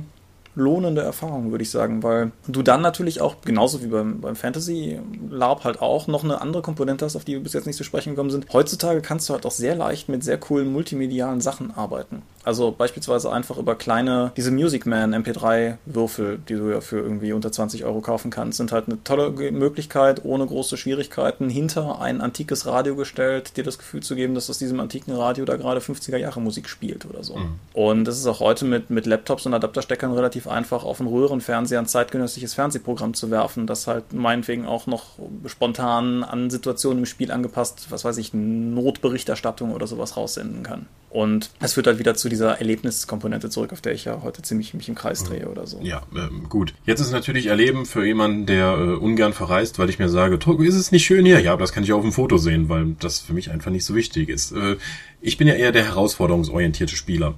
Ist das überhaupt was für Lab, wenn du herausforderungsorientierter spielst? Und weil alles, was du bis jetzt beschrieben hast, ist ja vor allen Dingen Stimmung und Atmosphäre. Ja, jetzt muss man natürlich auch, auch für die Zuhörer durchaus nochmal relevant darauf hinweisen, wer ich bin von den beiden Rollen, die wir ja haben oder so. Ne? Klar, wenn, wenn ich über Pen Paper erzähle, ist das mutmaßlich ähnlich. Ja, du bist halt der Stimmungshansel. Genau. Ja, klar, das, das gibt es halt durchaus auch. Es gibt zum einen eine, eine Subspezies, die zumindest bei uns gerne als die Plotjäger bezeichnet wird. Das sind halt tatsächlich die Leute, die irgendwie rausfinden, dass es Questen gibt und sich aktiv drauf stürzen und versuchen, möglichst die Hinweise in ihre Krallen zu kriegen und herauszufinden, was da vor sich geht und äh, in den unglücklichen Fällen fiese Ego-Schweine sind und in den coolen Fällen dann halt auch die anderen um sich rumscharen und dann sozusagen Informationsdistribution betreiben und so weiter. Klar, das auf jeden Fall. Es gibt halt auch Leute, das ist auch eine Form von Herausforderungsspiel, denke ich, auch wenn das jetzt vielleicht nicht so deins ist, die halt durchaus auch gerne für die Lab-Kämpfe auf Cons fahren und die sich da halt auch entsprechend messen wollen oder so. Das ist halt durchaus auch ein Aspekt, der drin ist. Und sofern du auf Abenteuercons bist, klar, gibt es auf jeden Fall auch eine Siegbedingung. Und eine Veranstaltung, die wir dieses Jahr gemacht haben, wäre sicherlich anders ausgegangen, wenn wir ein paar Leute da gehabt hätten, die ein bisschen siegorientierter vorgegangen wären, weil sich da nämlich tatsächlich die Spieler in eine sehr schwierige Situation begeben haben, weil sie sich intern so zerredet haben, dass das halt einfach der Call to Action am Ende gefehlt hat. Hm. Also ja, definitiv. Oder was weiß ich, wenn es eine Schatzkarte gibt, muss es halt auch irgendwen geben, der den Schatz suchen geht. Hm. Okay, was sind dann Gewandungsgriller? Gewandungsgriller ist ein despektierlicher äh, Begriff sozusagen für Leute grundsätzlich erstmal, die eben genau das Gegenteil betreiben. Also in der harmloseren Variante sind das halt einfach Leute, die auf den Con fahren, um sich da in ihren coolen Klamotten ans Feuer zu setzen und mit ihren Kumpeln da in ihren Klamotten am Feuer zu sitzen. Die gibt es halt in verschiedenen Geschmacksrichtungen, ob die dann wenigstens noch in Charakter da sitzen oder ob die nach 20 Minuten auch nur noch irgendwie halt über, über äh, ihren realen Alltag plaudern oder so. Das ist eine Sache. Die schlimmste Spezies von Gewandungsritter, die in den letzten Jahren mir bewusst untergekommen ist, fing dann auch irgendwann an, ihren iPod auszupacken. Das ist dann halt so der Moment, wo du irgendwann denkst, so Leute, fahrt doch einfach nach Hause. Aber das ist dann auch eine Ausnahme. Sind das dann nicht auch die Leute, die auch zum Rollenspiel kommen und sich eigentlich weniger für das Spiel interessieren, sondern einfach nur was mit ihren Kumpels machen wollen? Es ist auf jeden Fall vergleichbar. Ich weiß nicht, ob es tatsächlich sozusagen dieselben sind, aber es ist auf jeden Fall vergleichbar, ja. Hm. In gewisser Weise hast du das halt auch, wir veranstalten vom Contra e.V. elfmal im Jahr die sogenannte Taverne. Das ist halt eine Grillhütte, die wir anmieten, die ganz nett dafür geeignet ist, weil die halt auch einen Tresenbereich hat und so weiter und so fort. Und ist für uns halt auch eine wichtige Sache, weil sie uns die Möglichkeit gibt, unsere eigenen Charaktere auch mal in unserem eigenen Land zu spielen oder so, weil normalerweise bist du halt entweder irgendwo im Ausland unterwegs, also ne, spielweltlich gesehen, oder aber mm, bist halt selber Veranstalter und insofern ist das natürlich auch in gewisser Weise eine Form von Gewandungsgrillen, weil wir kommen da ja auch mehr oder weniger hin, um mit diesen Charakteren einen Abend in der Taverne zu verbringen. Ist das so? Ist das, ähm, aber ihr bekommt doch da auch Kontage gut geschrieben, die so effektiv als Währung wie Erfahrungs äh, wie XP gelten, oder? Ähm, halte den Gedanken. Äh, was ich dazu sagen will, ist, es ist aber auch da sozusagen keine Garantie. Also wir haben auch durchaus Leute, die auch auf Tavernenbild Plot machen und wir haben halt auch schon, ach keine Ahnung, es sind halt auch schon Charaktere auf Tavernen gestorben, weil irgendwas passiert ist oder so. Also insofern merkst du halt auch durchaus unterschiedliche Ausrichtungen. Es gibt halt auch Leute, die kommen da einfach nur hin, um sich mit ihrem Akkordeon und einem großen Krug Met in die Ecke zu sitzen und so lange den Drunken Sailor zu spielen, bis Englisch nicht mehr klappt und dann auf Männer mit Bärten zu wechseln. Aber ähm, es gibt halt auch durchaus die, die, die Leute, die halt auch da wirklich ambitioniert Charakter spielen wollen, sei es jetzt sehr innige, intensive, zwischenmenschliche Momente oder sei es jetzt eben irgendwas, was plotorientiert ist. Das mit den Kontagen und so weiter ist dann durchaus wieder so eine Sache mit den Regelsystemen. Da bin ich eben so ein bisschen abgekommen. Wir so als unser enger Labkreis, mein enger Labkreis ist sehr weit in einem Bereich verhaftet, der unter du kannst, was du darstellen kannst, läuft. Also wir haben uns tatsächlich akut daran gemerkt, dass eine Spielerin, die bei uns angefangen hat, mit uns zu spielen und dann irgendwann, nach Jahren würde ich jetzt mal sagen, mit ein eigenes Con veranstaltet hat und am Ende dieses Cons von einem Gastspieler gefragt wurde, wie das mit einer Con-Bestätigung wäre, ihren Lebtag noch nie davon gehört hatte, dass es sowas gibt. Mhm. Weil halt, ja klar, ne, wenn, auch gerade wenn du dich, wenn wir, wenn wir uns jetzt bei Cons von anderen Orgas anmelden, hast du halt teilweise durchaus auch, dass du die Angabe machen musst, wie viel, wie viel Kontage hat der Charakter und so. Und genau das ist ein Maß, um zu bestimmen, wie viel Erfahrung der Charakter hat. Aber alles in allem ist das halt was, was bei uns immer weiter in den Hintergrund gerückt ist. Du kannst, was du darstellen kannst, unterscheidet sich nochmal von du kannst, was du kannst, in einer sehr relevanten Form, wenn du zum Beispiel Magier spielen willst. ja. Verstehe. Ne? Und äh, genau, aber ansonsten ist es halt genau das. Wenn du halt, es ist natürlich diese, diese Form von Verantwortungsspiel, die man mögen kann oder nicht, aber wenn du halt der Meinung bist, dass dein Charakter dieses oder jenes kann und dass du, dass das dein Charakter jetzt irgendwie, was weiß ich, diese und jene Zauberformel auch kann und so weiter und so fort und du halt auch da wirklich reinbutterst und das ordentlich spielst, sodass andere Spieler auch denken, geil, dann ist es halt grundsätzlich erstmal akzeptiert, dass dein Charakter das kann. Wir hatten das mal sozusagen im Umkehrschluss, dass ein Spieler da stand und sonst noch was von Show veranstaltete, um die Gegner in Schach zu halten und irgendwann eine SL zu diesem Spieler kam und fragte, was machst du da eigentlich gerade? Und der Spieler sagte, ich mach gar nichts, ich pause nur. und ja, das, das gibt's halt auch. Was, was wir praktisch machen, ist etwas, was, was wir, glaube ich, meistens als Dragons 2.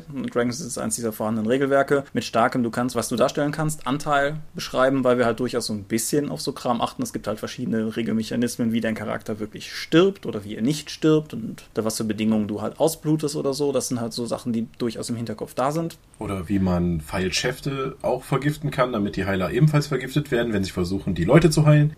Das ist tatsächlich was, was ich irgendwie aus Anekdoten kenne, aber diese Form sozusagen selbst noch nie erlebt habe. Okay. Das ist natürlich so ein, so ein Problemaspekt, den du da gerade ansprichst. Sowohl die Magie, die ich angesprochen habe, als auch zum Beispiel sowas wie mit Giften oder sowas, ist halt etwas, was du irgendwie immer kommunizieren musst. Ja, also da ist so ein rotes Bändchen an deinem Schwert und das heißt ja, dass es brennt. Ja, beispielsweise. Aber das macht halt auch jeder anders. Das ist halt. Schwierig. Genau. Du, du kannst halt teilweise mit, mit echten Effekten arbeiten. Ich habe vor. Nee, letzten, letzten Monat erst habe ich ein Video online gestellt bei YouTube über Bärlapsporen, also Lycopodium, was du halt irgendwie Flash hast, was du benutzen kannst, um relativ harmlos coole Feuereffekte und so zu machen. Wenn du jetzt ein Feuermagier bist und weißt, dass dir da jetzt keiner reinrennt, kannst das halt durchaus machen. Ich habe halt auch durchaus, also ich meine, Pyro wirst du auf Cons auch immer mal irgendwie antreffen, bengalische Feuer oder sowas wirst du immer mal antreffen.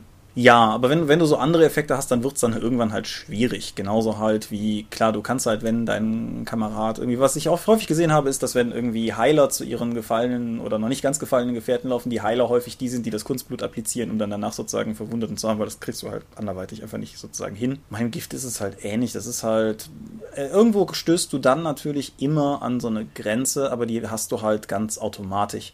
Ich persönlich finde es eigentlich ganz, ganz gut, wenn solche Grenzen zwangsläufig zur Kenntnis genommen und nicht weiter kommentiert werden. So, so ein klassisches Ding, wo ich mich selber sehr dran reiben kann, ist, es gibt so eine, so eine Unsitte, was weiß ich beispielsweise, es fliegt ein Flugzeug über den Labplatz hinweg. Lässt sich halt nicht frei hindern und Flugrouten sind nur mal Flugrouten. Dann gibt es halt zwei Varianten, die man machen kann. Die Variante, die ich sehr mag, ist, es ignorieren einfach alle. Ne, das ist halt so. Die andere Variante ist halt irgendwie hochzuzeigen und oh, seht mal ein Drache zu rufen und äh, dadurch dann auch wenigstens Sorge zu tragen, dass auch jeder mitbekommt, dass da gerade ein Flugzeug fliegt. Da, da habe ich halt so meine persönlichen Probleme mit. Ist aber natürlich, denke ich, auch eine Stilfrage, ja. Mein Gesprächsanteil in dieser Episode ist, glaube ich, monströs, oder? Ja, was soll ich großartig zum Lab beitragen? Ich meine, du machst den Kram. Die Tabletop-Episode wird ja durchaus, wird ja durchaus kippen. Was müsste Lab bieten, damit Lab dich interessieren würde? Das klappt eigentlich nicht, weil es inhärent eigentlich so viele Bereiche berührt, die mir unangenehm sind oder die ich nicht machen möchte. Von draußen rumlaufen, was mit vielen Leuten machen, viel physischen Kontakt haben, viel den ganzen Tag reden, das darstellen, das ist alles äh, nicht meins und deswegen glaube ich nicht, dass irgendwas von Lab mal mitnehmen könnte. Denkst du, meine, meine Gründe zu lauten, die ich jetzt so aufgezählt habe, Vor- und Nachteile und so weiter und so fort, sind, sind repräsentativ oder denkst du, du siehst da oder siehst du da Dinge anders, als ich glaube, dass sie sind? Das ist schwierig zu sagen, da ja äh, alle die eigentlich fast alle Leute, die ich kenne, die Lapen aus dem gleich aus unserem gemeinsamen Freundeskreis stammen und deswegen mhm. einen sehr ähnlichen Ansicht haben, weil ihr eben auch sehr sehr homogen zueinander passt. Ja, ja.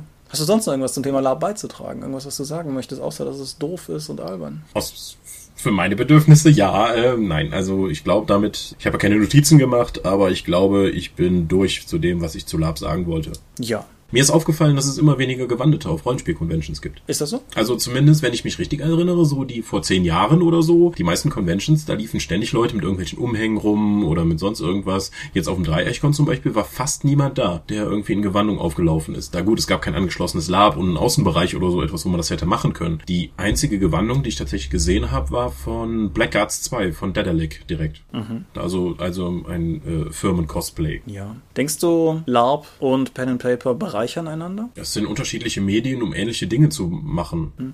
Ich, ich frage deshalb, weil das so eine Frage ist, die ich mir bei der RPC halt immer wieder stelle. Weil bei der Spielemesse finde ich das noch, fällt, das, fällt mir das nie so auf, weil bei der Spielemesse halt noch so viele andere Arten von, von Spielen einfach da sind. Aber bei der RPC ist es ja doch immer recht auffällig und ich habe immer so ein bisschen das Gefühl, dass das teilweise, ich meine, es gibt halt so, so Leute, so Leute wie mich, die beides machen, aber dass das schon irgendwie sehr zwei Hobbys sind, auch wenn sie halt beide Rollenspiel sind. Auf eine ähnliche Art und Weise wie Computerrollenspiele halt irgendwie ein Rollenspiel sind, aber auch nicht. Ich glaube, es gibt viel mehr Leute, die Lapen und Rollenspiele spielen, als Rollenspieler, die auch mal Lapen. Also du bist entweder Laper, der auch Rollenspiele spielt, oder also so ein Gelegenheitslaper gibt es, glaube ich, eher selten. Auch durch die Investition in Lab, sowohl Zeit wie auch Geld. Das ist das nicht so wie bei Rollenspiel, dass du einfach mal vorbeikommen kannst, um was zu machen. Mhm. Aber ich denke mal, dass gerade die Gewandeten, die haben ja auf den meisten Conventions auch verbilligten oder sogar freien Eintritt, dass die auch die für die allgemeine Empfinden der Szene und einfach durch die Darstellungsleistung einfach, guck mal, da läuft jemand in einem Mantel rum oder so, einen Mehrwert bieten.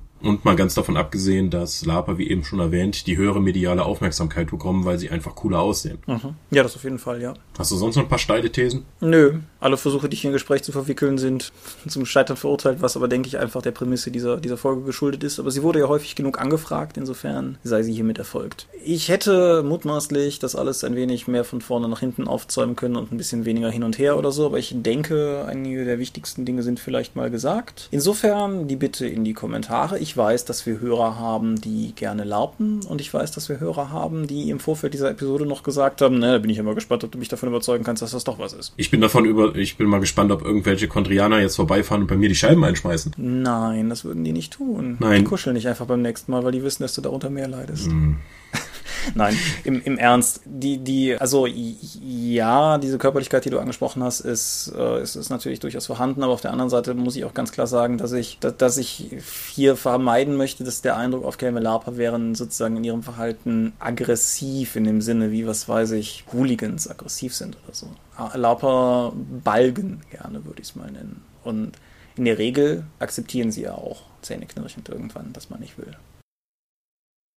Da schweigst du. Das musst du wissen. Du kennst Lapa intensiver als ich. Ja. Gut. Nein, aber ansonsten würde ich sagen, wir belassen es mal dabei. Die Bitte in die Kommentare. Äußert euch. Äußert euch, wie ihr das Hobby findet. Äußert euch, ob es noch Fragen gibt, die man in irgendeiner Form jetzt nicht beantwortet bekommen hat, in diesem etwas konfusen Konvolut von Informationen. Und ansonsten würde ich sagen, war's das für heute. Ja, du musst noch einen Sermon beten. Ich muss noch einen Sermon beten. Apropos Sermon, das ist äh, vielleicht noch die Gelegenheit, wo wir zum Gonzo-Cast zurück pingpongen können, die uns äh, zum einen, der uns zum einen über die immense Wertigkeit von Teleshopping belehrt hat, aber der zum anderen einen sehr, sehr lieben Shoutout zum Dorpcast in seiner Episode 5 hatte, inklusive eines vollständigen Sermons. Und das ist ja mal spannend, das mal aus anderem Mund zu hören. Jetzt weiß ich auch, warum Leute mit der Meinung sind, dass das so lang ist. Wenn man das selber runterbetet, fällt einem das gar nicht so auf. Der Sermon, wir sind die Dorp. Unsere Webseite findet ihr unter www.die-dorp.de. Folgen könnt ihr uns per RSS-Feed auf rspblogs.de oder via iTunes. Wir haben einen Bereich im Tunnelon, da kann man mit uns reden. Wir haben Accounts bei Facebook und bei Google Plus zum Sozialsein sowie bei YouTube und bei Twitter. Bei Twitter gibt es unter @die_dorp den Tom und mich privat gibt es unter @seelenworte, was auch der Name meines Blogs ist. Und wir veranstalten die Drakon. Die gibt es unter www.drakon.condra.de zu finden und die findet auch im April nächsten Jahres wieder in Rohren in der Eifel statt. So, was ich sagen wollte, ist, wir haben noch eine Folge dieses Jahr. Das ist die nächste. Das wird unser Jahresrückblick. Danach machen wir eine winzige Winterpause über die Weihnachtstage hinweg, um uns dann im Januar zurückzumelden. Also könnt ihr euch immer darauf einstellen, dass ihr euch, falls ihr sonst in Entzugserscheinungen geratet, äh, über die Weihnachtstage einen anderen Podcast suchen müsst. Ja, oder einfach ältere Episoden wiederhört. Das ist natürlich auch immer wertvoll, ja. Gut, ich bedanke mich für dieses Gespräch, auch wenn ich heute den hohen Redeanteil hatte. Ich hoffe, das hat die Leute nicht zu sehr genervt und die Leute sind nicht enttäuscht, dass du nicht viel aggressiver eingestiegen bist. Ja, das ist das Thema nicht wert. genau, wir, wir, werden das Ganze ja nochmal umgekehrt spielen, wenn wir nächstes Jahr irgendwann über Tabletop reden. Ja, das viel coolere Hobby. So, dann genau. vielen Dank bis hierhin und bis bald. Ciao. Bis dann, adieu und ciao, ciao.